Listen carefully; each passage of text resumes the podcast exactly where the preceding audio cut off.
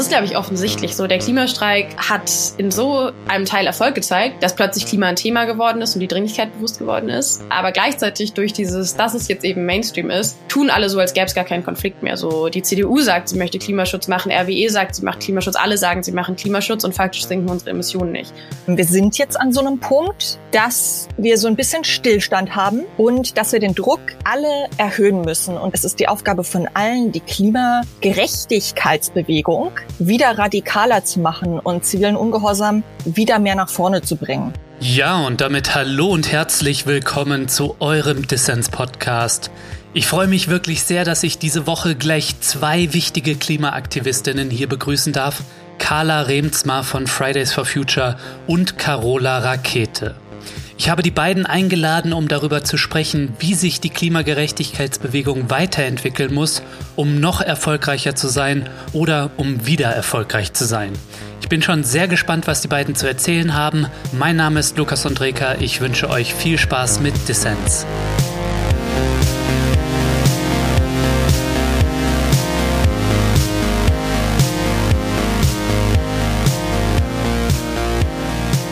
Carla, Carola, schön, dass ihr beim Dissens-Podcast dabei seid.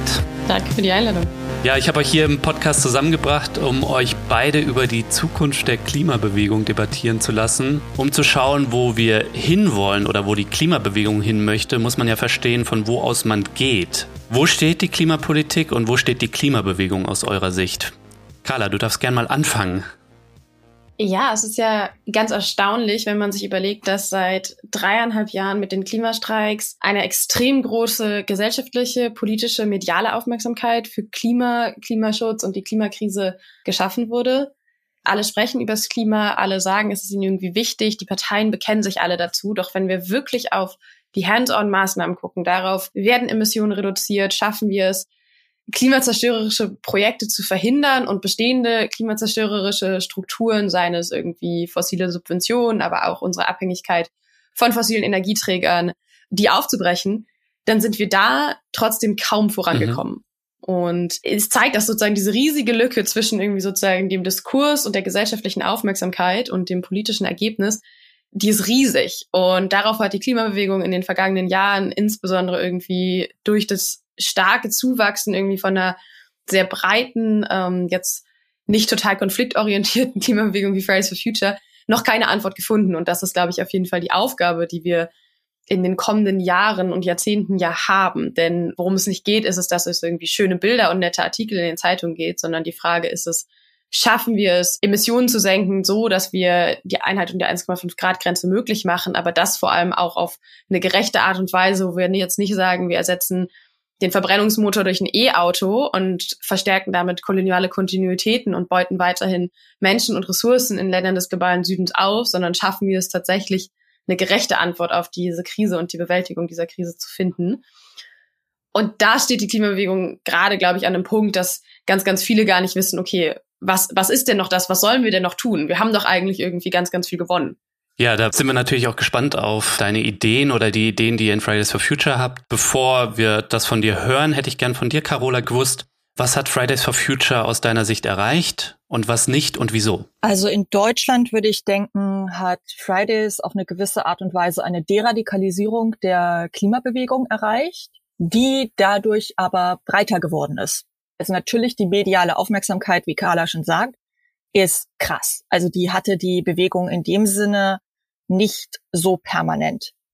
Aber in der Radikalität und ich glaube auch in dem, was, sag ich mal, ja, in der bürgerlichen Mitte irgendwie unterstützenswert war, sind wir insgesamt gesehen jetzt reformistischer als vor drei Jahren zum Beispiel. Und ich hänge das mal am Hambi auf, wo es einfach 50.000 Leute gab, die zur Demo gekommen sind, um eine autonome Besetzung gegen die Kohle zu unterstützen. Hm. Und wo viel wirklich auch Sabotage und so weiter schon genutzt wurde im Hambi, wo es wirklich radikale Protestformen gab und trotzdem haben sich alle irgendwie dahinter gestellt. Und dann kam Fridays eigentlich, hat eine Menge Leute mobilisiert, was richtig, richtig geil ist.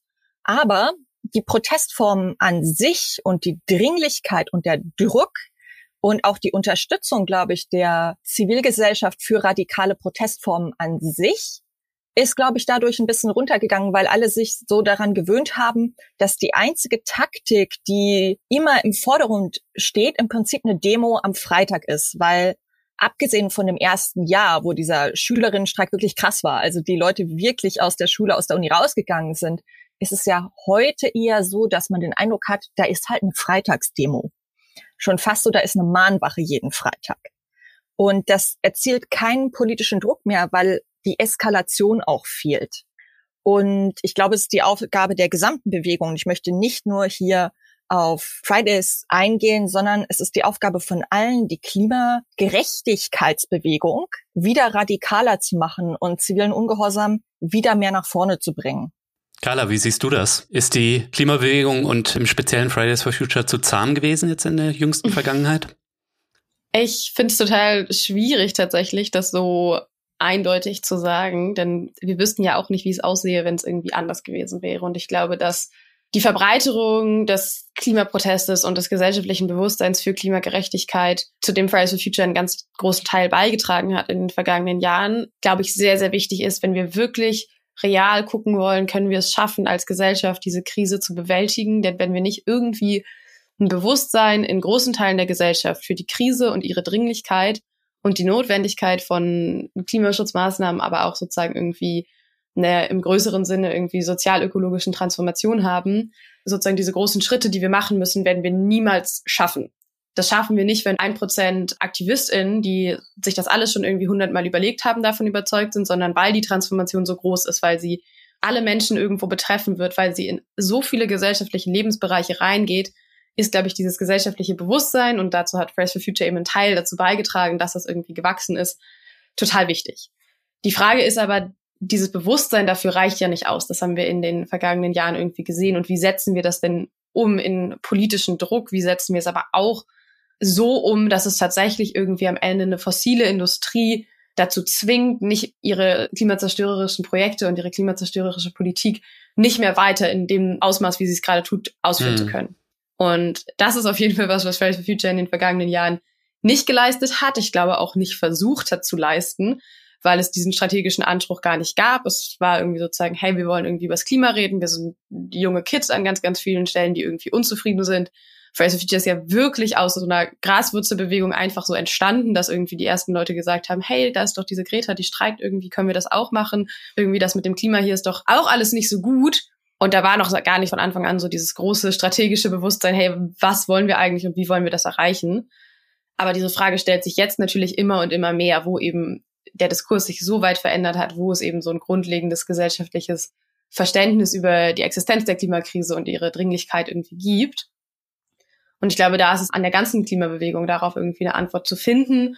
Und ich glaube, wenn wir auch über Radikalisierung sprechen und Radikalität, dann ist es ja nicht nur eine Frage von, spitzen wir unsere Aktionsform zu und werden unsere Aktionsform radikaler, sondern es kann auch eine Zuspitzung der Forderung bedeuten und eine, auf wen machen wir eigentlich Druck und müssen wir nicht viel mehr dafür sorgen, dass zum Beispiel bestimmte klimazerstörerische Praxen von Unternehmen einfach gar nicht mehr möglich sind und sich irgendwie nicht mehr rentieren. Und die Frage ist, auf welche Art und Weise schaffen wir das? Und ich glaube, mehr ziviler Ungehorsam ist sicherlich eine Antwort, aber ich glaube, es ist nicht die einzige. Ich glaube, es ist wieder etwas, wo verschiedenste Sachen irgendwie zusammenkommen müssen und nur autonome Besetzungen an Orten der klimapolitischen Zerstörung werden nicht ausreichen, um die gesellschaftliche Transformation, die wir ja aber erreichen wollen und die wir auch brauchen, in dem Maße voranzutreiben, wie, wie es irgendwie notwendig ist. Und ich glaube, das ist also ja eine Frage, die wir uns irgendwie alle stellen und äh, eine, auf die es auch nicht die eine Antwort geben wird. Mhm. Also ich kann Carla in vielen Dingen zustimmen. Es braucht viele Aktionsformen, das ist ganz klar. Und nicht alle Menschen haben die gleichen Möglichkeiten, bei irgendwas mitzumachen. Trotzdem glaube ich, dass wirklich Konfrontation und Eskalation wichtig sind, weil sie polarisieren und weil sie eben die Masse dazu bringen, sich irgendwo positionieren zu müssen. Und es ist richtig, dass wir Druck ausüben müssen und uns fragen müssen, wie wir das tun können. Ich sehe auf jeden Fall darin die immer gleiche Taktik weiter anzuwenden sehr, sehr wenig Druckpotenzial. Weil doch, wie wir das ja gesehen haben, einfach die Bundespolitik zum Beispiel super aussitzen kann, dass halt jeden Freitag irgendwie ein Streik stattfindet. Das übt sehr wenig politischen Druck aus. Natürlich ist auch die Frage, wie viel Druck übt eine einzelne Waldbesetzung meinetwegen aus oder eine Besetzung an einem Kohlebagger oder sonst etwas. Aber das, glaube ich, ist gerade die strategische Frage. Welche Taktiken nutzen uns und wie tun wir Dinge, die wirklich den Druck nochmal erhöhen. Weil der Druck ist ja wirklich, sagen wir mal, vom Anfang der Streiks von Fridays ist er erstmal richtig hochgegangen. Mhm. Gleichzeitig kam dann irgendwie die Extinction Rebellion so und danach ist es alles wieder runtergegangen. Und das ist, glaube ich, die große Frage, vor der wir jetzt einfach stehen. Nur die Antwort meiner Meinung nach kann auf keinen Fall sein, wir machen einfach weiter. Also es muss irgendeine Strategiediskussion jetzt wirklich geben, idealerweise auch mit allen Akteurinnen, die da beteiligt sind. Und es muss eine Veränderung der Taktiken geben. Und ein Kernding aber, ich glaube, auch überhaupt nichts Neues. Etwas, was seit Dekaden schon immer gesagt wird, ist, dass wir als Klimabewegung häufig verfehlen, das Thema Gerechtigkeit wirklich in den Kern zu rücken und wirklich zu erklären, wie soziale Ungerechtigkeit und ein krasses Unverhältnis der Machtverhältnisse sowohl lokal als auch global überhaupt erst zu diesen ökologischen Schäden führen, so dass man dann eben nicht mehr diese Narrative ständig in der Medienlandschaft und überall hat, wo gesagt wird, entweder wir machen Umweltschutz oder wir machen soziale Sachen, aber der Umweltschutz ist ja so teuer und genau das ist, glaube ich, ein Kernding, wo wir dran müssen und wo wir anders organisieren müssen. Und ich glaube, wenn wir diese Frage nicht irgendwie lösen und die Verbindung zwischen sozialem und ökologischem nicht ganz, ganz deutlich herstellen und dort ein wirklich unzertrennliches Bündnis zwischen den verschiedenen Gruppen herstellen, dann glaube ich, haben wir sehr geringe Chancen, wirklich was nach vorne zu bringen. Also wir müssen, wir müssen Machtfragen stellen. Wir müssen wirklich das Soziale mit dem Ökologischen verknüpfen. Ja, Carla, ich gebe die Frage mal an dich weiter. Brauchst neue Strategien und Protestformen, weil aus den Streiks kein politischer Druck mehr resultiert? Ich kann hier jetzt nicht für ganz Fridays for Future sprechen, weil irgendwie so, es gibt nicht die eine strategische Position da, aber ich glaube, was eine Sache ist, die ganz, ganz vielen aufgefallen ist und wo sich viele fragen, was macht man denn jetzt eigentlich mit diesen Freitagsstreiks? War der Moment, als wir zwei Tage vor der Wahl gestreikt haben mit Hunderttausenden auf den Straßen in hunderten Städten Deutschlands und auch weltweit und sich ein Olaf Scholz hinstellt und tweetet und sagt, ja, ich finde den Klimastreik so super, das ist so wichtig, dass ihr das macht. Und irgendwie überall Klimakanzler plakatiert und irgendwie direkt bei der Wahlsendung am nächsten Abend sagt, ja, und er möchte hier die Regierung für den Klimaschutz anführen. Und gleichzeitig ist er der Kanzler, der irgendwie den Kohleausstieg 2038 weiterhin gut findet es nicht schafft, über irgendwie fossile Subventionen und ganz, ganz viele andere von den sehr realpolitischen Maßnahmen, die sozusagen in Hand von ja, einer sozialdemokratischen Partei liegen würden, darüber zu sprechen. Und das hat einfach gezeigt, der politische Druck ist gar nicht mehr da, weil sich jeder mit diesem Klimastreik so schmücken kann und den für sich irgendwie nutzen kann und sagen kann, ja, ich finde das gut. Und der Konflikt fehlt. Und genau diese Polarisierung, wie machen wir wieder einen Konflikt auf und zeigen, dass dieser Konflikt besteht und dass eben gerade noch nicht irgendwie eine Bundesregierung oder bestimmte Parteien oder auch bestimmte Konzerne, die ihre greenwashten Marketingkampagnen haben, dass wir eben nicht alle an einem Strang ziehen, dass es nicht ein Olaf Scholz ist, der eigentlich hinter der Klimabewegung steht und ihre Anliegen vorantreibt. Und ich glaube, diese Polarisierung und das aufzuzeigen, wäre etwas, was ja fundamental notwendig ist in allen Aktionsformen, die jetzt weiterhin folgen. Denn wenn wir nicht aufzeigen, dass es diesen Konflikt gibt, dann werden wir ihn auch niemals zielführend vorantreiben können. Und das ist, glaube ich, die eine ganz, ganz große Frage, die sich stellt für die strategische Ausrichtung von Aktionsformen, glaube ich. Mhm. Und die zweite ist eben so, wie schaffen wir es, diesen Schulterschluss zusammen mit sozialer Gerechtigkeit, aber auch mit eben dem Aufbrechen von neokolonialen Strukturen und rassistischen Strukturen, die existieren und das zusammenzubringen. Denn schlussendlich ist die Klimakrise ja ein Resultat eines unglaublich kolonialistischen und ausbeuterischen Systems und das setzt sich ja auch bis heute weiterhin fort, auch wenn es keine offiziellen Kolonialstaaten mehr gibt setzen sich diese Kontinuitäten ja weiter fort und sind etwas, was wir aufbrechen müssen, wenn wir tatsächlich Schritte in Richtung Klimagerechtigkeit machen wollen. Und ich glaube, das ist ganz spannend. So der Klimastreik am Freitag findet ja statt als Teil von einem sehr, sehr breiten Bündnis, was anfänglich getragen war, vor allem von Klimagerechtigkeitsgruppen, wo sich jetzt aber immer mehr Initiativen aus dem antirassistischen Bereich, aus so sozialer Gerechtigkeitsinitiativen, aber auch irgendwie Mietenpolitik sich zusammengeschlossen haben und gesagt haben, hey, okay, der Moment auch nach der Wahl, die einen Interessen werden gegen die anderen Interessen ausgespielt, obwohl eigentlich klar ist, das Grundproblem liegt irgendwo viel, viel tiefer in einem krass ausbeuterischen System, dem wir uns gemeinsam entgegenstellen dürfen. Und es kann nicht sein, dass wir dann irgendwie einen CO2-Preis bekommen und so ein bisschen Pseudo-Klimaschutz und stattdessen Arbeitsschutzgesetze aufgeweicht werden, Mietenpolitik verwässert wird und Hartz IV immer noch nicht abgeschafft wird. Mhm. Und da dieses Zusammenkommen, ich glaube, es ist ein erster Schritt, das ist total in den Kinderschuhen. Aber es ist, glaube ich, was, was auf jeden Fall spannend wird für die nächsten Wochen, Monate und Jahre, ob daraus was erwachsen kann, wo man wirklich einerseits es schafft, zusammenzukommen als Bewegung und auch diese ganzen ja wirklich nicht einfachen Diskussionen mal zu führen, wenn man denkt immer so, ja, ist doch so einfach und dann macht man was zusammen. Und das ist es ja gar nicht. Diese Diskussionen zu führen, aber dann auch tatsächlich in der öffentlichen Debatte tatsächlich mal darüber zu sprechen und zwar nicht nur auf irgendwelchen ja, linken Blogs irgendwo im Internet, sondern tatsächlich irgendwie eine größere gesellschaftliche Debatte über, was sind eigentlich die Ursachen von diesen ganzen Gerechtigkeitskrisen, die wir gerade erleben und wie können wir dem eigentlich irgendwie beikommen und was wären denn gesellschaftliche Antworten darauf. Und ich glaube, da ist es auch wichtig, dass es so breite Player irgendwie wie Fridays for Future gibt, die es schaffen, auch eine mediale Öffentlichkeit außerhalb linker Bewegungsmedien zu generieren. Und da, dass die Debatte natürlich irgendwie wahrscheinlich abgeflacht und abgeschwächt, aber auch da geführt wird. Aber natürlich genau auch diese strategischen Räume für die Bewegung, darüber zu diskutieren, hey, wie kann denn so ein Zusammenkommen eigentlich aussehen? Wie können denn Klimagruppen zusammen mit antirassistischen Initiativen zum Beispiel arbeiten, ohne dass der eine das Gefühl hat, irgendwie man stülpt sich gegenseitig über, sondern tatsächlich eine gemeinsame Essenz zu entwickeln.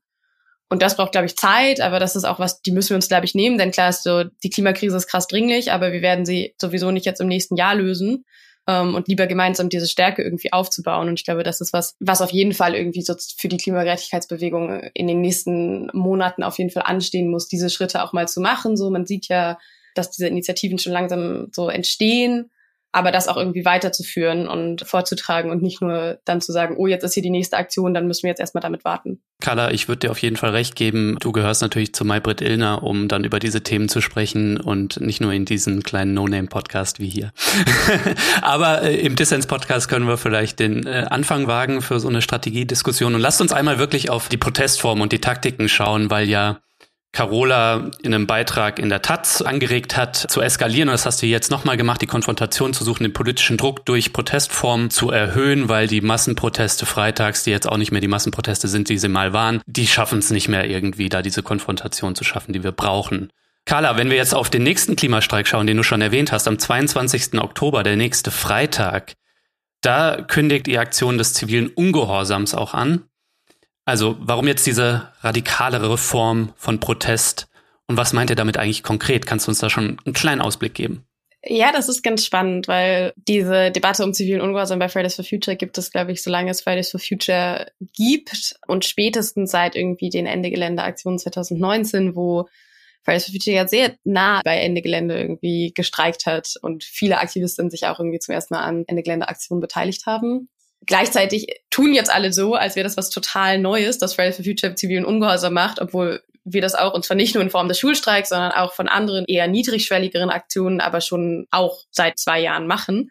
Ähm, deswegen ist diese Aufregung irgendwie, finde ich, ganz lustig zu beobachten, aber natürlich klar, in der Breite, dass irgendwie so Gesamt Fridays for Future sagt, ja, machen wir oder machen wir nicht, hat es das bisher nicht gegeben und das gibt es auch bis jetzt nicht. Mhm. Ich glaube, das ist auch etwas, was mit dazu geführt hat, dass Fridays for Future sozusagen weiter an diesem Klimastreik festhält, ist, dass dadurch, dass es eben eine so breite Organisation ist, sowohl meinungsmäßig von Leuten, die stark kapitalismuskritisch sind und sagen so, hey, es muss irgendwie alles anders sein, bis hin zu Leuten, die eigentlich sich in der Jungen Union auch engagieren, aber Klimaschutz wichtig finden.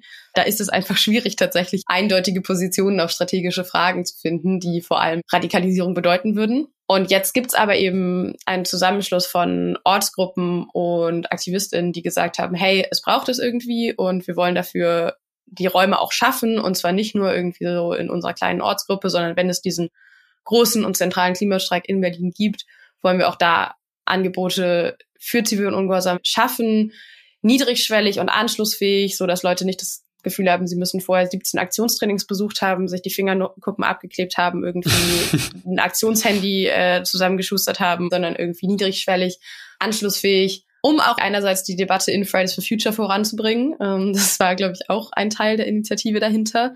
Einfach zu sagen, okay, wir werden nie den Konsens finden, weil es immer Leute gibt, die sagen, nein, das darf Fridays for Future nicht machen. Gleichzeitig müssten wir die Debatte führen und das tun wir nur, wenn es jetzt Leute einfach mal machen. Ja, und ich glaube, wie genau das aussieht, das werden wir irgendwie am Freitag alle sehen. Ähm, kommt gerne zum Streik. äh, sonst natürlich irgendwie äh, medial auf Twitter, Social Media. Und was dann daraus resultiert, glaube ich, an, an Debatte, weil die wird auf jeden Fall kommen, die wird jetzt schon irgendwie intern geführt und die wird dann auch weitergehen, ist, glaube ich, ein ganz, ganz wichtiger Schritt auch für Fridays for Future als Bewegung. Das heißt, wir werden dich dann auch bei diesen Aktionen sehen? Ja. Gut, ja, aber ich kann auch verstehen, dass du das jetzt hier nicht verraten willst. Der Podcast wird ja vor dem Streik veröffentlicht und soll ja eine Überraschung sein. Carola, du hast Fridays for Future dafür kritisiert, dass die symbolischen Klimaproteste und Appelle an die Politik nicht ausreichen. Fridays for Future müsse radikaler werden.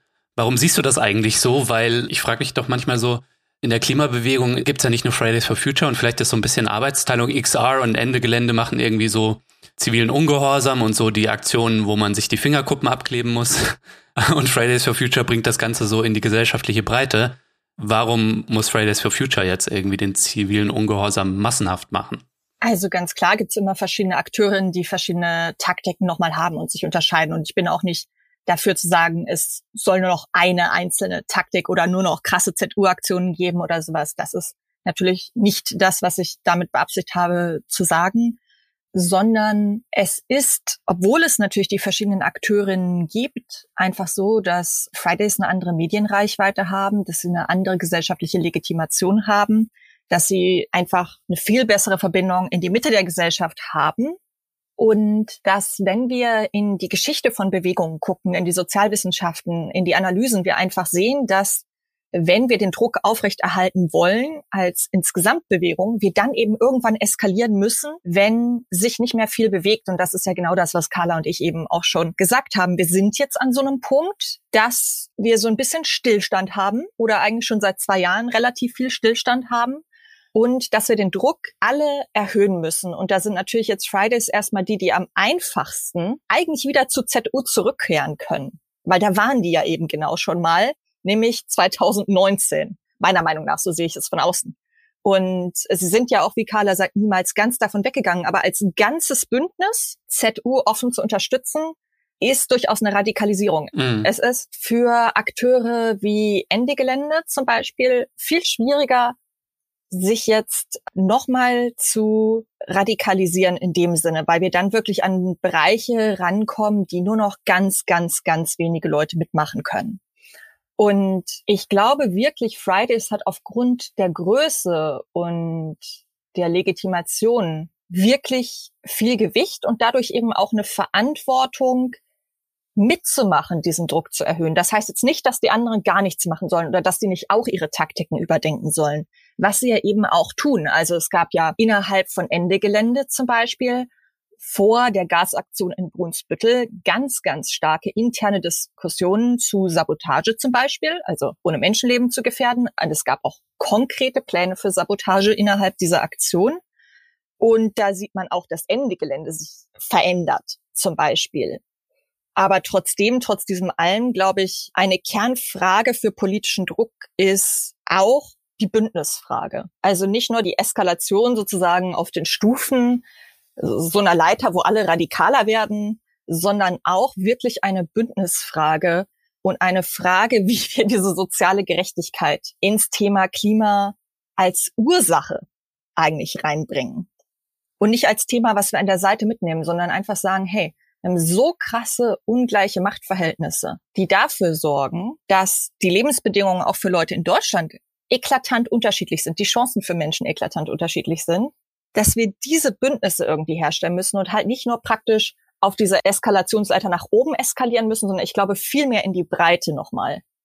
Und da müssen alle Akteure mitdenken, nicht nur Fridays. Das ist auch eine Sache, die die anderen wie Extinction Rebellion oder Ende Gelände auch bisher nicht wirklich gut hinbekommen haben. Weil man immer noch sehr, sehr viele weiße Menschen aus der Mittelschicht dort einfach sieht und kaum andere. So, und das ist einfach eine interne Kritik, möchte ich damit sagen, die sich nicht nur an Fridays richtet, sondern die richtet sich als Selbstkritik an alle einfach, die daran bisher beteiligt sind. Mhm. Ich kann da Carola an ganz vielen Stellen, glaube ich, nur zustimmen. Und ich glaube, es ist ja auch was, dass man, wer irgendwie in der Klimagerechtigkeitsbewegung aktiv ist, merkt ja, dass diese Debatten auch immer mehr geführt werden und dass gerade irgendwie so die Aktivistinnen, die gerade in Deutschland der Klimagerechtigkeitsbewegung aktiv sind, sind nun mal alle auch in einem zutiefst rassistischen und sexistischen System sozialisiert worden. Dass man da nicht von heute auf morgen die perfekte intersektionale Praxis leben kann, ist, glaube ich, klar, wenn man sich darüber bewusst wird, was heißt es denn tatsächlich, diese strukturellen, äh, systematischen Diskriminierungen irgendwie aufzubrechen. Gleichzeitig, glaube ich, merken wir, dass die Debatte schon sich auch weiterentwickelt. Also zumindest ich kann es aus Fridays for Future Kontext sagen, dass da man wirklich merkt, das Bewusstsein wächst. Und natürlich wird es nicht von heute auf morgen ohne Fehler und Fehlverhalten funktionieren. Aber es, der Umgang hat sich irgendwie in den letzten zweieinhalb, drei Jahren und das Bewusstsein vor allem stark verändert. Also wo ich auch perspektivisch eine Aufgabe gerade im Fridays for Future Kontext irgendwie sehe, ist, wir sind eine der wenigen wirklich tatsächlich internationalen Bewegungen. So, es gibt Fridays for Future Gruppen, die auch miteinander vernetzt sind, fast überall auf der Welt und an den globalen Klimastreiks ja auch schon Aktionen, die aufeinander Bezug nehmen und gemeinsam stattfinden. Und wo es über sozusagen, man kennt sich lose und man sagt mal, hey, das ist gut, was die da machen, was darüber hinausgeht. Und ich glaube, das in den Vordergrund zu stellen und wirklich nochmal zu sagen, okay, was heißt das denn, wenn wir über internationale Verantwortung von Industriestaaten sprechen. Was bedeutet das denn dann für die Aktivistinnen, die hier im globalen Norden Aktivismus machen, auch an Forderungen, die wir stellen müssen und an Geschichten, die wir erzählen müssen? Mhm. Wie können wir die am stärksten von der Klimakrise betroffenen Menschen in den Vordergrund stellen, ist, glaube ich, eine, also so eine fundamentale Aufgabe, die ich auch bei Fridays for Future, weil da das Netzwerk nochmal ein anderes ist, total sehe und wo Schritte in die Richtung schon gemacht werden. Es gibt jetzt so eine Vernetzung von MAPA-AktivistInnen, also aus den Most Affected People and Areas, die eben das in Fridays for Future total vorantreiben, wo es aber natürlich auch dann die Aufgabe von den Gruppen im globalen Norden ist, dafür die Räume zu schaffen, dass diese Menschen eben gehört werden können. Und ich glaube, dass es zusätzlich zu dem Schulterschluss mit anderen Gruppen auch dieser Schulterschluss und dieses enge Zusammenrücken in einer internationalen Klimagerechtigkeitsbewegung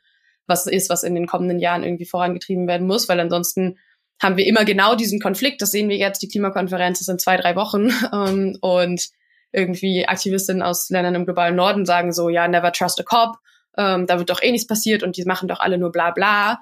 Und gleichzeitig ist es für viele Aktivistinnen, die wir kennen, irgendwie aus den Philippinen, aus Uganda, die sagen, nein, das ist aber genau der Ort, wo eigentlich wir die Industriestaaten einmal konfrontieren können damit, welche Schäden sie irgendwie angerichtet haben, wie sie Menschen ausbeuten und Lebensgrundlagen zerstören und wo wir sie zur Verantwortung ziehen können.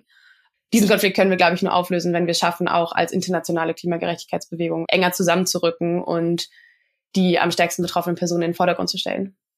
Wenn wir jetzt nochmal spezifischer auf die Protestformen schauen, Carla, und du hast ja schon angekündigt, dass Fridays for Future jetzt wieder eine Hinwendung zum zivilen Ungehorsam macht. Was spricht denn aus deiner Sicht für zivilen Ungehorsam oder worauf muss geachtet werden? Weil Eskalation, was heißt das? Es darf auch nicht irgendwie eine Eskalation um des Selbstwillens geben, sondern es braucht auch immer die Anschlussfähigkeit. Denn ziviler Ungehorsam als Konzept funktioniert ja auch nur, wenn er breiten Schichten in der Gesellschaft vermittelbar ist, um so einen Konsens herzustellen für schnelleren und besseren Klimaschutz. Also worauf muss da geachtet werden? Es ist, glaube ich, offensichtlich so. Der Klimastreik hat in so einem Teil Erfolg gezeigt, dass plötzlich Klima ein Thema geworden ist und die Dringlichkeit bewusst geworden ist. Aber gleichzeitig durch dieses, dass es jetzt eben Mainstream ist, tun alle so, als gäbe es gar keinen Konflikt mehr. So die CDU sagt, sie möchte Klimaschutz machen, RWE sagt, sie macht Klimaschutz, alle sagen, sie machen Klimaschutz und faktisch sinken unsere Emissionen nicht. Und da ist auf jeden Fall die Aktionsform wieder ein Mittel, um diesen Konflikt offensichtlich zu machen und zu sagen, hey, wir sind nicht fein damit, dass ihr liebe CDU oder ihr liebe RWE oder wer auch immer sagt, ihr macht Klimaschutz und ihr macht es nicht. Und um diese Widersprüche auf jeden Fall aufzuzeigen. Ich glaube, das ist ein ganz wichtiger Teil.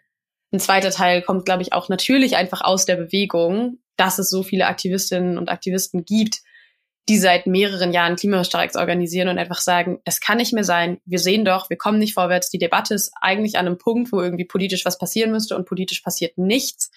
Ich bin so abgefuckt, ich bin so wütend, ich möchte diesen Schritt irgendwie weitergehen und ich glaube, da auch zu sagen, sozusagen, das nicht nur aus einer strategischen Frage, sondern auch aus einer, hey, wie geht's den Leuten eigentlich? Ähm, und was fühlt sich irgendwie richtig an? Und wenn man einfach krass abgefuckt irgendwie ist und sich so denkt, wie kann das alles noch sein? Ist es, glaube ich, auch auf jeden Fall ein legitimer Grund, das mit einzubeziehen in eine Entscheidung für oder gegen eine Aktionsform. Und das ist auf jeden Fall was, was man immer und immer stärker gemerkt hat in, im vergangenen Jahr in Fridays for Future. Hm. Und gleichzeitig natürlich die Frage, wie können Aktionen zivilen Ungehorsames aussehen, die irgendwie so anschlussfähig sind für die Leute, die bei Fridays for Future aktiv sind, weil wenn wir uns die Klimastreiks angucken, die großen, dann kommen eben sowohl die Omas gegen rechts als auch die Kindergartengruppe von nebenan das heißt, es müssen Situationen sein, die entweder vorher so offen kommuniziert wird, dass Leute vielleicht sagen, ah, zu der Aktion komme ich nicht, oder dass sie das vor Ort entscheiden können und sagen können, okay, ah, hier passiert jetzt irgendwie was und äh, voll cool, ich war bei der Demo und die Leute, die noch was anderes machen wollen, können das machen, ich kann aber gehen. klar ist, man möchte ja für genau für diese Leute, die keine Aktionserfahrung haben, die sich nicht vorher krass lange darauf vorbereitet haben, überhaupt erstmal die erste Möglichkeit für so einen empowernden Moment schaffen, damit sie sich dann vielleicht überlegen können, hey, okay, und nächstes Jahr gehe ich zu einer anderen Aktion, wo ich mich dann vielleicht mehr vorbereite, weil ich jetzt schon mal irgendwie diese erste Erfahrung gemacht habe. Und das resultiert natürlich in total niedrigschwelligen und sicherlich an vielen Stellen auch eher symbolischen Aktionsformen so. So Fridays for Future wird jetzt nicht das neue Ende gelernt und sofort Bagger blockieren, aber ich glaube, das ist auch gar nicht die Aufgabe. Also so, wenn wir über Aufgabenteilung sprechen, dann tun wir das ja auch irgendwie bei den Aktionen zivilen Ungehorsams. Also viele Menschen, die mal bei Fridays for Future aktiv waren oder auch sind, blockieren ja Bagger. Ne, das ist ja durchaus auch einfach Realität. Also ein paar Leute, die machen ja diesen Schritt.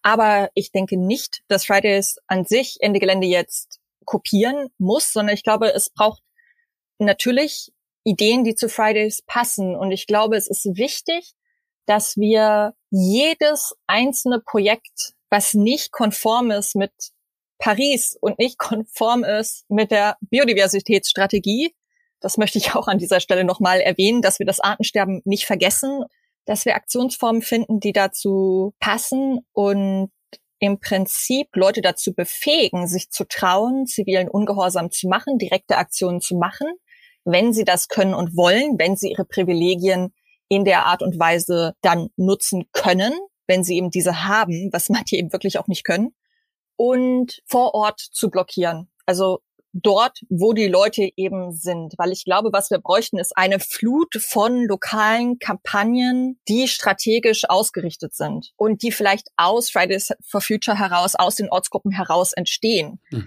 aber dann auch wieder andere Bündnispartner haben. Und ich glaube, wir bräuchten wirklich nochmal Diskussionen über Strategie. Also, weil, wie Carla ja sagt, da sind viele Leute dabei, die sind noch super jung, die haben da jetzt ein paar Jahre mitgemacht, aber im Kern ja vielleicht diese Überlegung, was ist denn eine Strategie, was ist eine Taktik, wie mache ich eine Kampagne, wie eskaliere ich die, die kennen die vielleicht noch nicht ganz. Und ich glaube, da müssen wir auch nochmal ansetzen. Und ich glaube, viele kleinere Gruppen lokal einfach in die Lage bringen, sich bei ihnen vor Ort irgendwas auszusuchen, was sie abgesehen vom Freitagsstreik halt machen können. Weil an jedem Ort, in jeder Stadt gibt es irgendein Ding, was Klimaschutz oder Artenschutz im Weg steht. Und wo man lokal vor Ort zeigen kann, was daran nicht okay ist. Und ich glaube, wenn wir es da schaffen würden, eskalative Kampagnen zu machen, dann kämen wir wesentlich weiter. Es kann nicht sein, dass wir alle zweimal im Jahr zu Ende Gelände fahren. Na, das ist aus meiner Sicht auch überhaupt keine Lösung. Vor allem, weil Ende Gelände ja auch an so einem Todpunkt ist, dass wir die Bilder aus der Grube alle schon x-mal gesehen haben. Das weiß Ende Gelände auch selber. Und dass natürlich eine Aktion wie in Brunsbüttel gegen das Gas dieses Jahr erstmal medial, abgesehen von der Blockade des Kielkanals an sich, einfach nicht die Bilder und nicht die Aufmerksamkeit bekommt, wie das mal bekommen hat. Also ich glaube, wir brauchen mehr Eskalationen an den Orten, wo die Leute schon sind.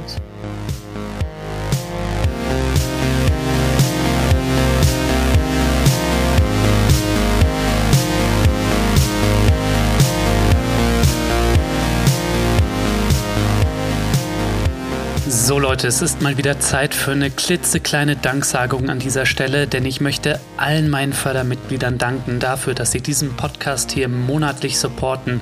Ohne euch wäre Dissens nicht möglich. Danke euch dafür. Wenn dir Dissens gefällt und du noch nicht dabei bist, dann werde doch jetzt Fördermitglied. Mitmachen kannst du schon ab 2 Euro im Monat und du machst Dissens damit nicht nur möglich, nein, es winken auch Goodies und du hast jede Woche die Chance auf coole Gewinne. Dieses Mal verlose ich passend zum Thema das neue Buch von Andreas Malm, Der Fortschritt dieses Sturms. Alle Infos zum Buch und dazu, wie du bei Dissens mitmachen kannst, erfährst du natürlich in den Show Notes und was du dort auch findest, ist Wissenswertes zum Klimastreik am 22.10. in Berlin.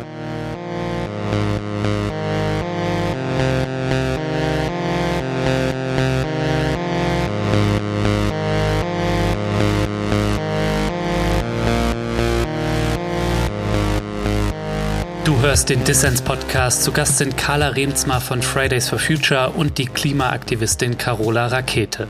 Carola, mich hätte von dir interessiert, weil du sprichst davon, wir müssen den Druck erhöhen, wir brauchen Eskalation. Wie weit darf, kann und soll das denn gehen? Weil manchen in der Klimabewegung reichen ja symbolische Blockadeaktionen des zivilen Ungehorsams schon nicht mehr. Und jetzt macht das Wort der friedlichen Sabotage die Runde und darunter verstehen dann Leute zum Beispiel sowas wie nachts in Autohaus einbrechen und SUVs zerstören. Ich sehe da so eine Schwierigkeit irgendwie, dass das zu so einer Eskalationsspirale mit natürlich auch entsprechenden Reaktionen von staatlicher Seite ausführen kann. Aber auch, dass die Anschlussfähigkeit, die ja auch so wichtig ist in breite gesellschaftliche Schichten und die Fridays for Future erreicht hat, dass sowas dann dadurch unter Umständen verspielt wird. Also wo ist die Grenze auch vielleicht von Protest? Also eine Grenze, die ganz klar von allen, die das diskutieren, soweit ich es bisher gehört habe, jedenfalls gezogen wird, ist, dass es nicht Menschenleben gefährden darf. Und dass diese Debatte sich hauptsächlich um Sachbeschädigung dreht. Und das ist keine Gewalt natürlich. Ne? Auch wenn leider bei vielen Leuten hier so im deutschen Raum eine Beschädigung von Dingen häufig als Gewalt wahrgenommen wird. Und das müssen wir im Kopf behalten. Also die Frage, welche Taktik passt, ist sehr abhängig davon, in welchem Kontext wir uns befinden. Also zum Beispiel Chile 2019. Die Leute haben Metrostationen in Brand gesetzt. Es hat sich nie jemand in Santiago, den ich getroffen habe, darüber beschwert, dass irgendjemand eine Metrostation angezündet hat. Hatte aber halt einen ganz anderen Kontext weil wirklich die gesamte Bevölkerung unglaublich wütend war. Und weil natürlich vorher jemand in einer Metrostation ermordet worden ist, die in der Diktatur immer für Folter genutzt wurde. Auch wenn danach wochenlang und monatelang niemand mit dieser Metro fahren konnte, haben sich die Leute darüber nicht beschwert. Wenn irgendjemand jetzt in Berlin eine Metro anzündet, dann wird das nicht gut ankommen. Ne? Jede Aktion braucht eine Aktionslogik, die jedem außerhalb vollkommen ersichtlich und klar ist. Und da müssen wir also den gesellschaftlichen Kontext kennen. Hm. Das heißt, im Hambi und an vielen anderen Stellen, wenn Aktivisten die Forstgeräte lahmgelegt haben, die wirklich am nächsten Tag benutzt werden, um jahrhundertealte Bäume zu zerstören, dann sind alle damit d'accord, dann stört das keinen. Heute erinnert sich in den Medien auch kaum noch jemand daran, dass Forstgeräte beschädigt wurden oder dass irgendwie in Nordschweden Forstfahrzeugen Wasser und Zucker in den Tank gekippt wird. Das macht keinen Aufschrei, weil es jedem klar ist. Und wenn es dann aber gleichzeitig eine Aktion gibt, bei der irgendwelche SUVs, die random in der Straße gestanden haben, zerstört werden, dann ist es für viele Leute einfach nicht klar, was das soll. Und deswegen bin ich überhaupt nicht per se gegen Sabotage, sondern ich denke, wir müssen es immer ganz genau erklären können und es muss sich im Idealfall nicht gegen Einzelpersonen oder Bürgerinnen irgendwie richten, sondern gegen zum Beispiel Konzerne. Mhm.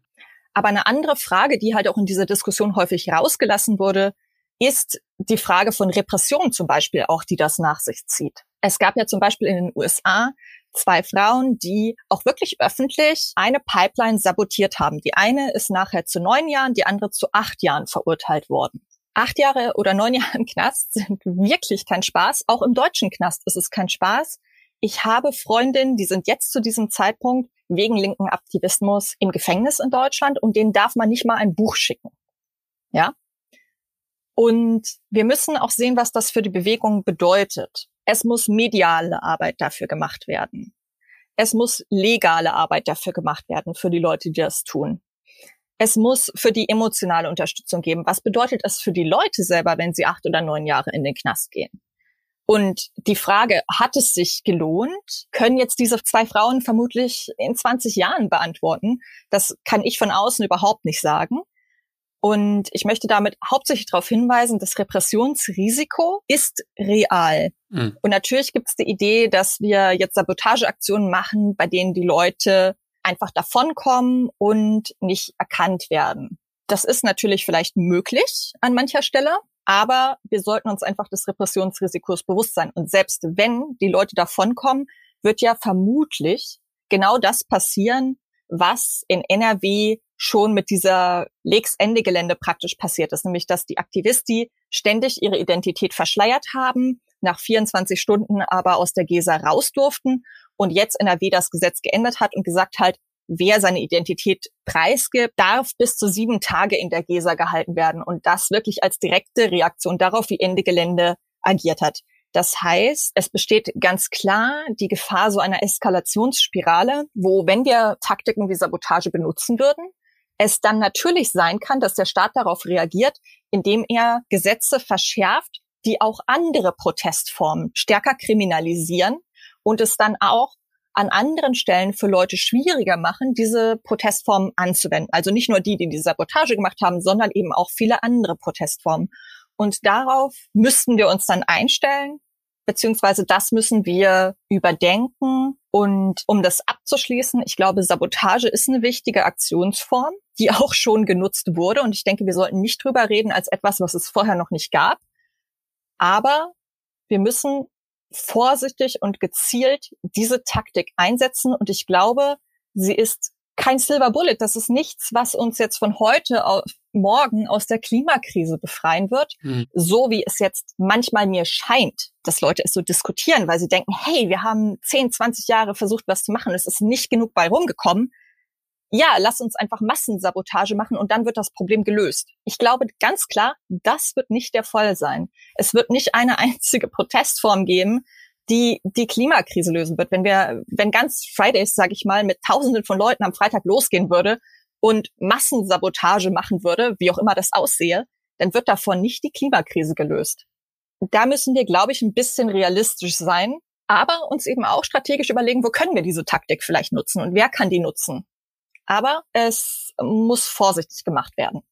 Ja, ich würde da voll gerne anschließen. Gerne. Also ich glaube, zur Repressionsfrage, da hast du schon irgendwie ganz, ganz viele wichtige Punkte genannt. Und ich glaube, das ist auch was, was viele gerade schon mit Erschrecken irgendwie so auch beobachten, wie gleichzeitig bei sozusagen einer gesellschaftlichen, immer größeren Anerkennung für Klimaproteste und auch für radikalere Klimaproteste, also so beispielsweise der gesellschaftliche Zuspruch für Aktionen wie von Ende Gelände, ist ja heute höher als irgendwie 2015, 16 in den ersten Jahren. Gleichzeitig haben wir diese Verschärfung von irgendwie Polizeigesetzen, was viele schon auch mit Sorge beobachten. Und ich glaube, darauf kann die Antwort immer nur eine kollektive irgendwie aus der Bewegung heraus sein und auch zu sagen, das, was man oft nicht sieht, die ganzen Strukturen, die im Hintergrund sowas auffangen ähm, und dafür irgendwie sozusagen Umgangsmöglichkeiten suchen, sei es von den Legal Teams äh, über Out-of-Action und Awareness-Strukturen, so, das ist irgendwas, wo wir als Bewegung irgendwie kollektiven Umgang mit finden müssen und nicht sagen können, das bleibt irgendwie an Einzelpersonen hängen. Aber genau dieses, was du gerade angesprochen hast, dieser Fokus auf, okay, eskalieren wir jetzt alle, indem wir Sabotage machen, ist das eigentlich die einzige Form von Eskalation? Ist ja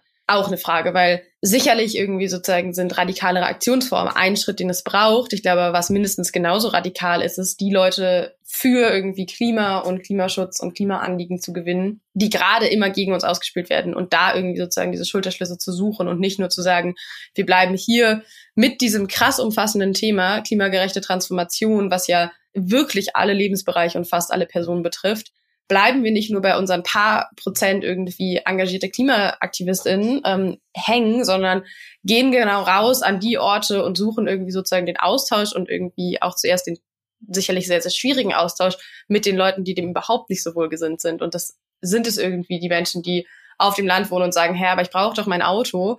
Und ja, die Klimagerechtigkeitsbewegung möchte nicht alle Autos abschaffen, aber das Gefühl besteht ja irgendwie und ich glaube auch nicht ohne Grund sind es die Arbeiter in, in emissionsintensiven Industrien, wo man das suchen muss, so welche, welche Schulterschüsse suchen wir eigentlich? Und ist das nicht auch mindestens genauso radikal zu sagen, okay, wir organisieren uns viel, viel mehr in die Breite und verhindern zum Beispiel so dieses klassische mediale Ausspielen von Landbevölkerung gegen Klima oder so, indem wir es da schaffen, wirklich in dieser Breite, nicht nur in den Städten oder so und in bildungsbürgerlichen ähm, Milieus, irgendwie Klima weiter zu verankern, sondern genau an diese Orte irgendwie zu gehen und diese Leute irgendwie anzusprechen. Und ich glaube, das ist auch eine Form der Radikalität, die nicht zu unterschätzen ist und die sicherlich ähnlich wichtig ist, wie eben zu sagen, man eskaliert auf einer Aktionsebene.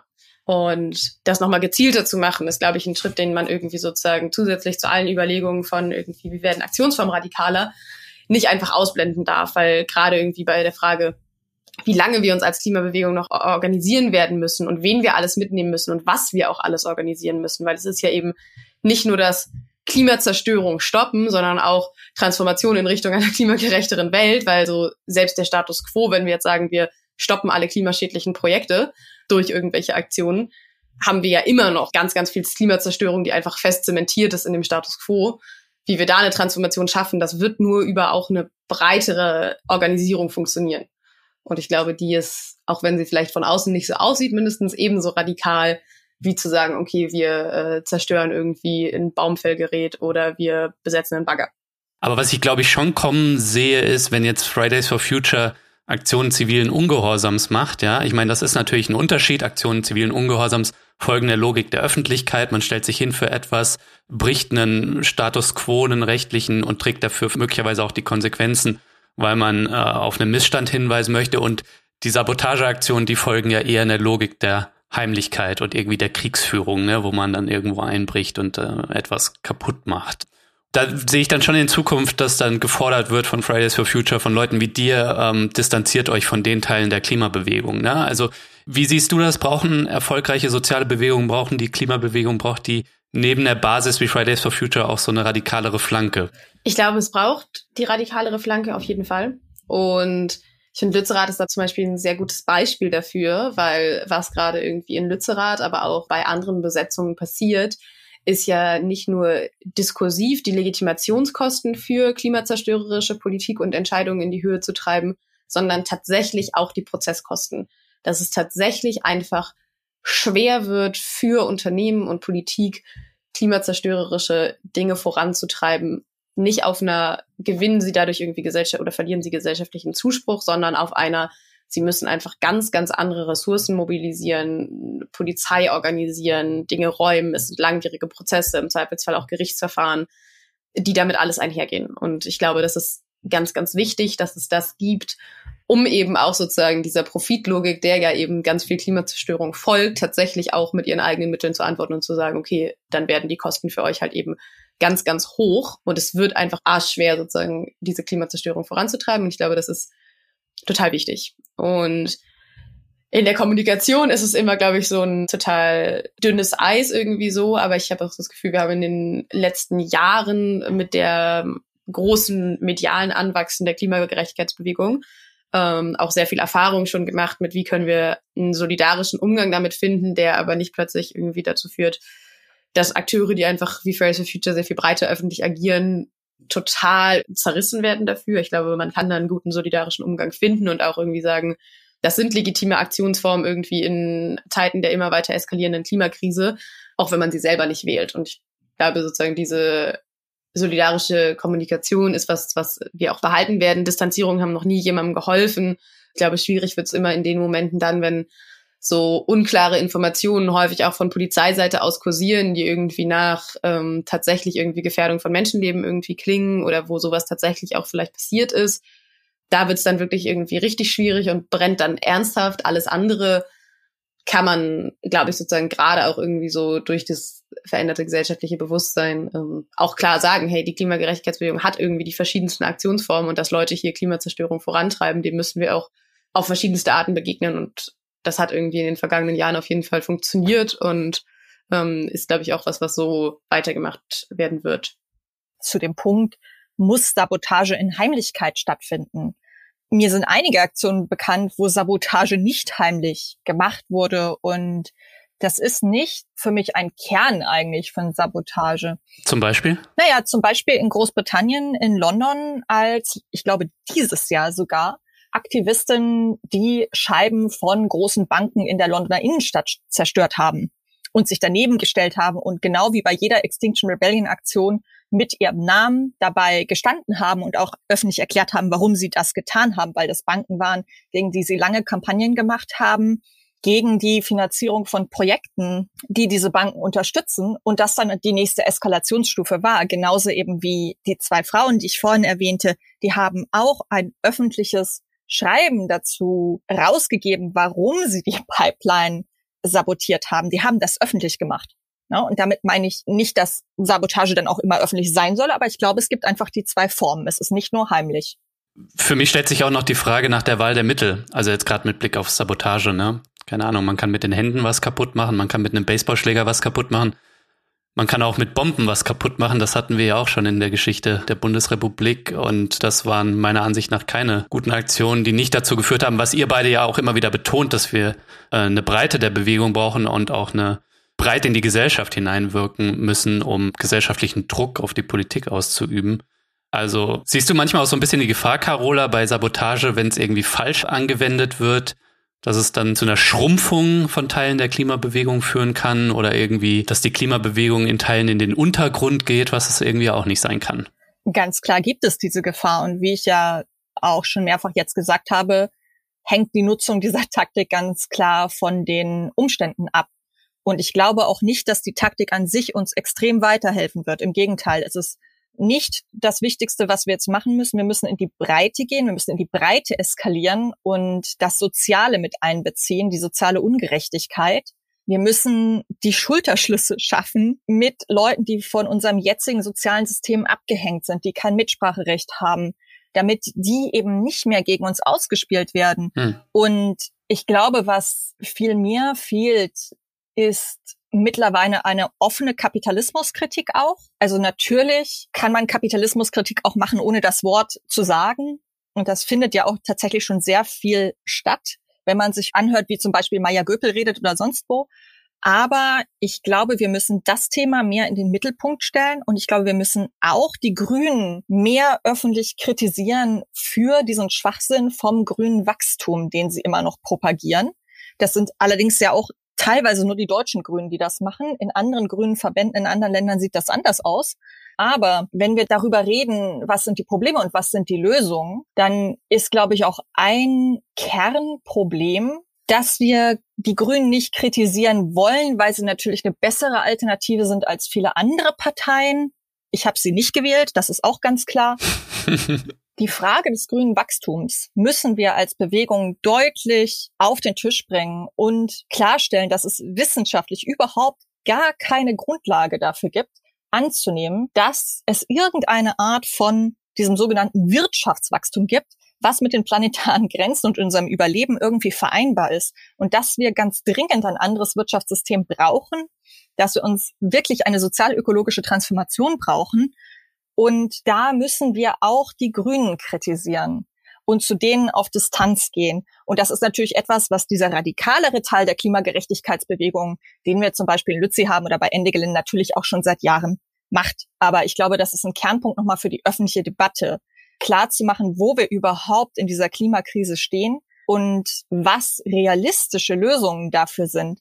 Denn nur weil wir über manche Sachen einfach nicht reden wollen, weil sie zu viel Backlash machen, wie jedes Mal, wenn man halt das Wort Kapitalismuskritik in den Mund nimmt, erscheinen dann vollkommen unzureichende Lösungen, wie die zum Beispiel der Grünen, als realistisch. Und ich glaube, da müssen wir auch uns trauen, die Dinge zu sagen, die notwendig sind.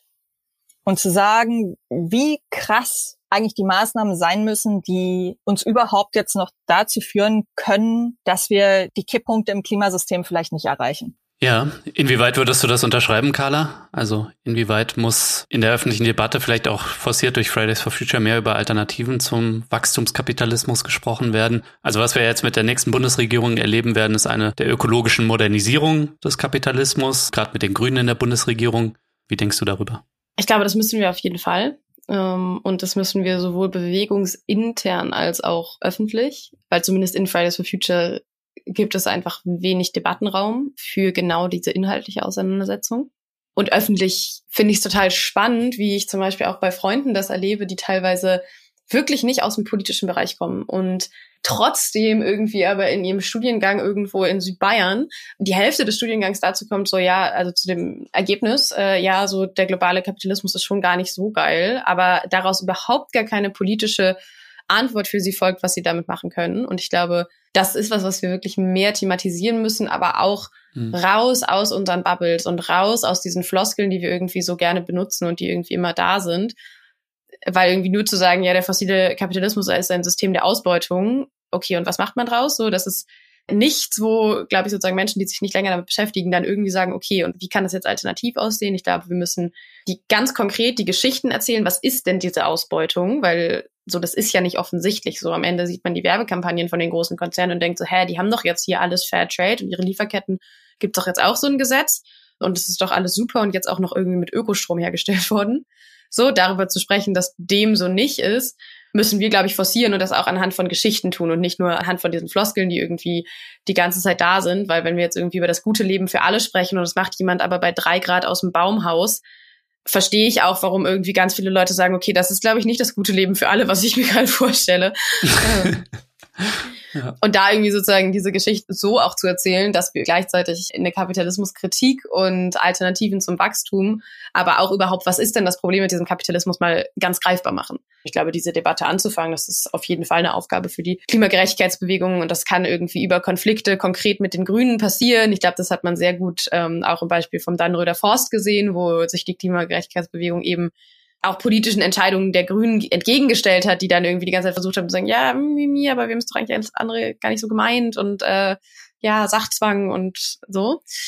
Und ich glaube, da aber auch eben aufzuzeigen, so ja, und das ist vielleicht genau das Problem, ist eine Debatte, die wir führen müssen, auf jeden Fall. Aber wir müssen sie, glaube ich, auch so führen, dass wir sie halt nicht nur in unseren Baumhäusern und irgendwie auf den Bewegungskonferenzen führen, sondern auch an den Orten, wo es irgendwie anstrengender ist und wo man irgendwie wieder ganz bei den Grundlagen anfangen muss und nicht davon ausgeht, dass alle Leute schon der Meinung sind, oh ja, der Kapitalismus hat fundamentale Probleme.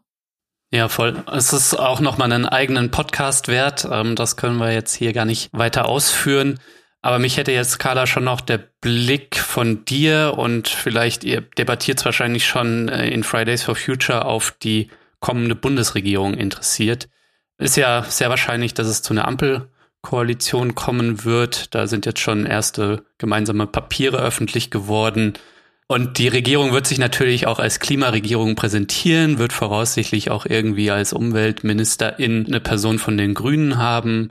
Was bedeutet das für die Klimabewegung hierzulande? Ich glaube, es wird total spannend, weil ich glaube, so für die radikaleren Gruppen ist es so ein Moment, wo man anfangen kann, genau diese Auseinandersetzung mit den Grünen zu suchen und zu sagen, hey, irgendwie, sorry, was macht ihr hier? Für andere Teile der Klimagerechtigkeitsbewegung, glaube ich, wird es total schwierig, weil es gibt diese minimalen Erfolge, die wahrscheinlich mehr sind, als wir sie in der GroKo erlebt hätten, die man aber nicht so richtig feiern kann, weil sie reichen nicht aus und sie passieren ja vor allem auf Kosten von anderer Politik in Zeiten von Gerechtigkeitskrisen. So, das haben wir schon in diesem Sondierungspapier gesehen.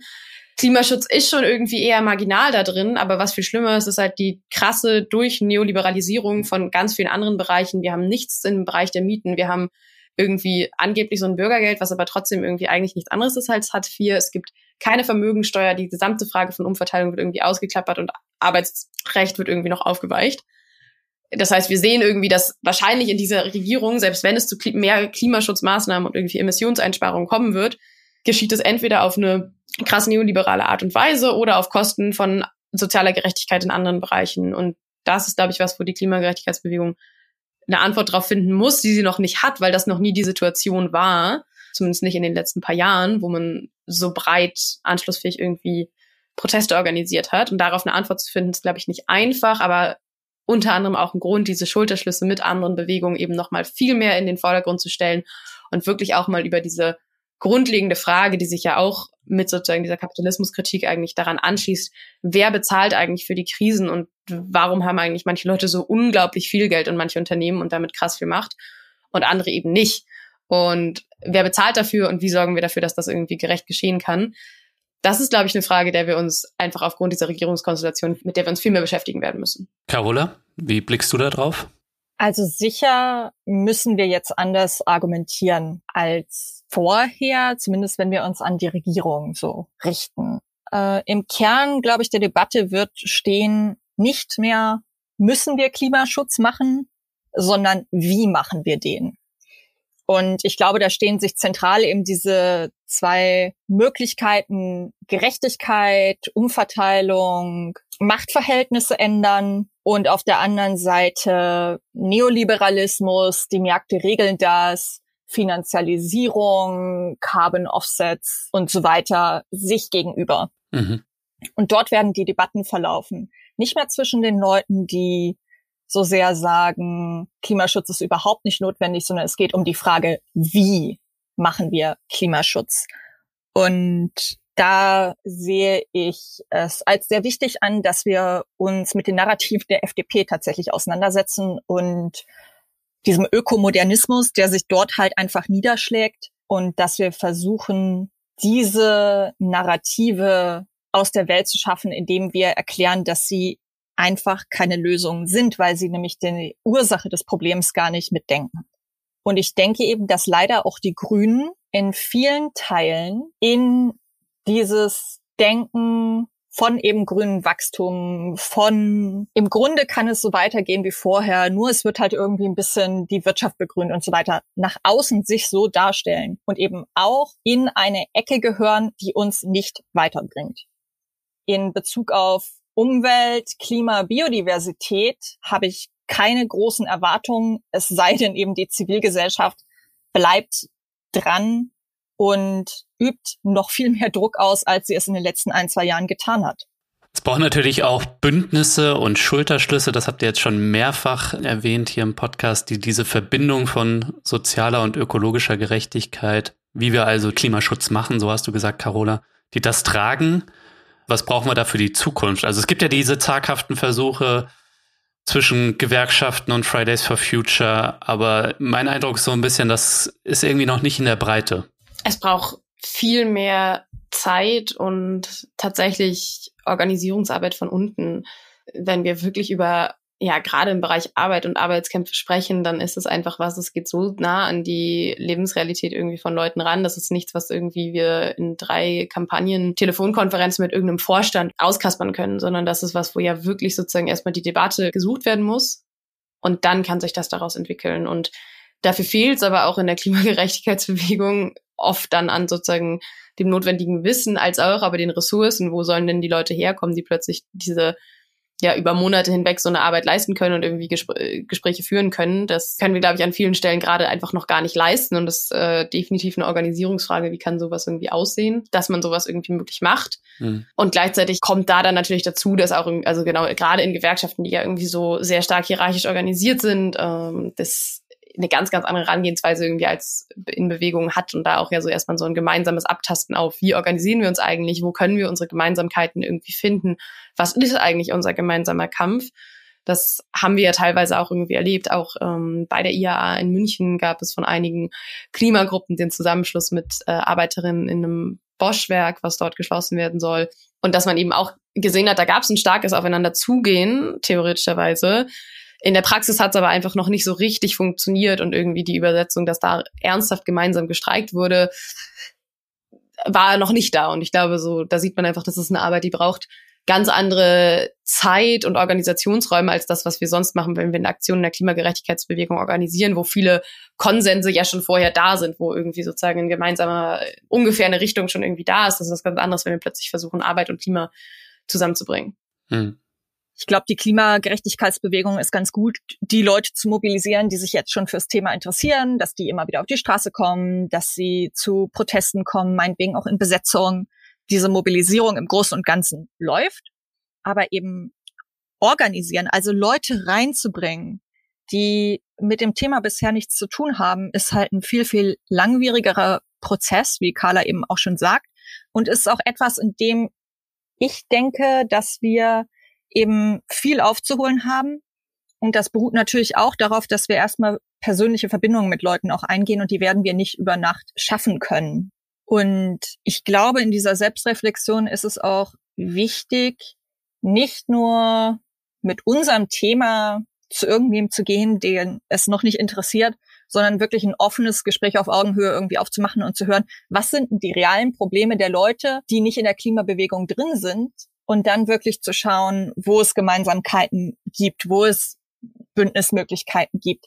Und das ist, glaube ich, ein Prozess, der auch sehr viel Zuhören erstmal braucht, um überhaupt zu verstehen, was die Lebensrealität anderer Leute gerade so ist und was deren Anliegen sind, die jetzt gerade ganz akut eine Lösung brauchen.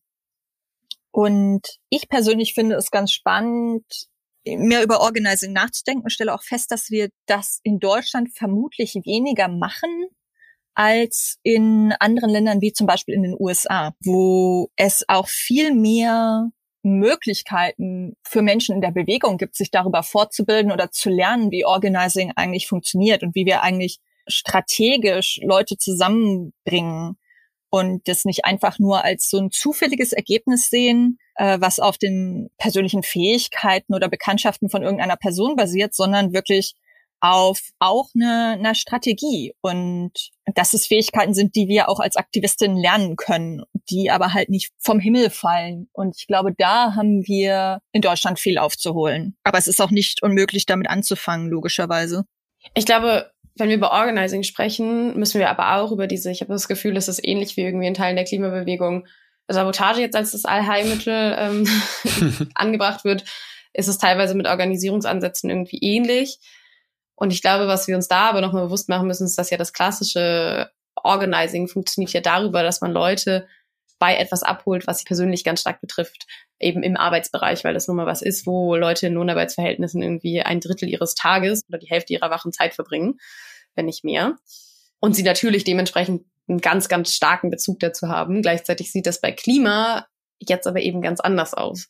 Und die Frage, wie kann eine Organisierung zu so einem abstrakten Thema, was einen häufig nicht so direkt betrifft und dass, dass da ja diese kognitive Dissonanz auch besteht, selbst wenn Leute sehr konkret von Klimakrisenfolgen betroffen sind, ähm, erleben wir irgendwie beispielsweise in Bundesländern, wo die Klimakrisenfolgen schon stark spürbar sind, auch jetzt irgendwie beispielsweise nach der Flutkatastrophe, besteht ja.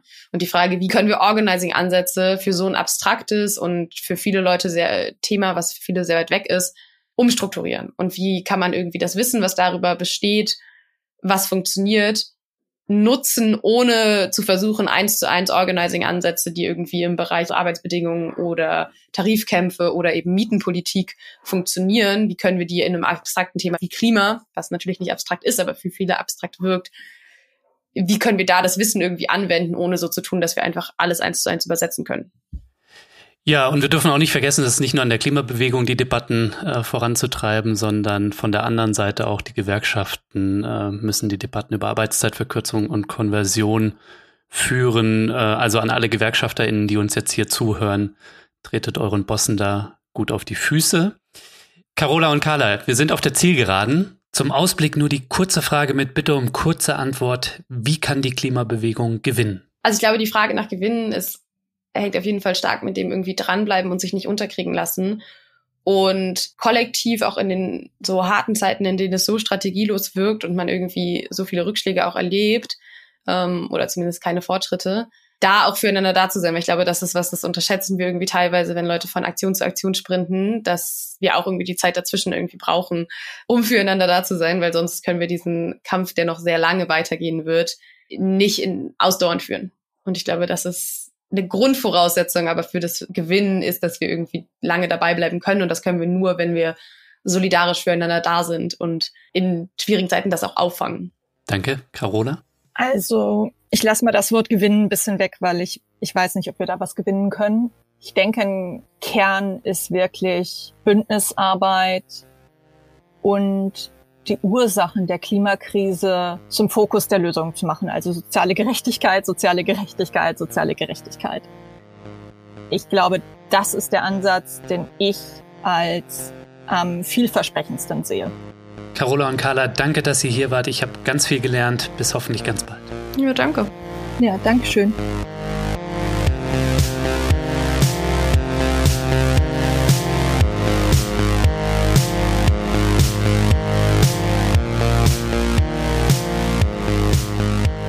Ja, das war Dissens für diese Woche. Schön, dass ihr dabei wart. Zu Gast waren Carla Remsmar und Carola Rakete. Wenn ihr mehr über die beiden oder ihre Arbeit erfahren möchtet, dann schaut doch mal in die Show Notes. Da habe ich jede Menge Wissenswertes verlinkt. Und was ihr dort natürlich auch findet, sind alle wichtigen Informationen zum kommenden Klimastreik am Freitag, den 22.10. in Berlin. So, das war's dann auch von mir soweit. Bleibt nur noch zu sagen, danke fürs Zuhören und bis zum nächsten Mal.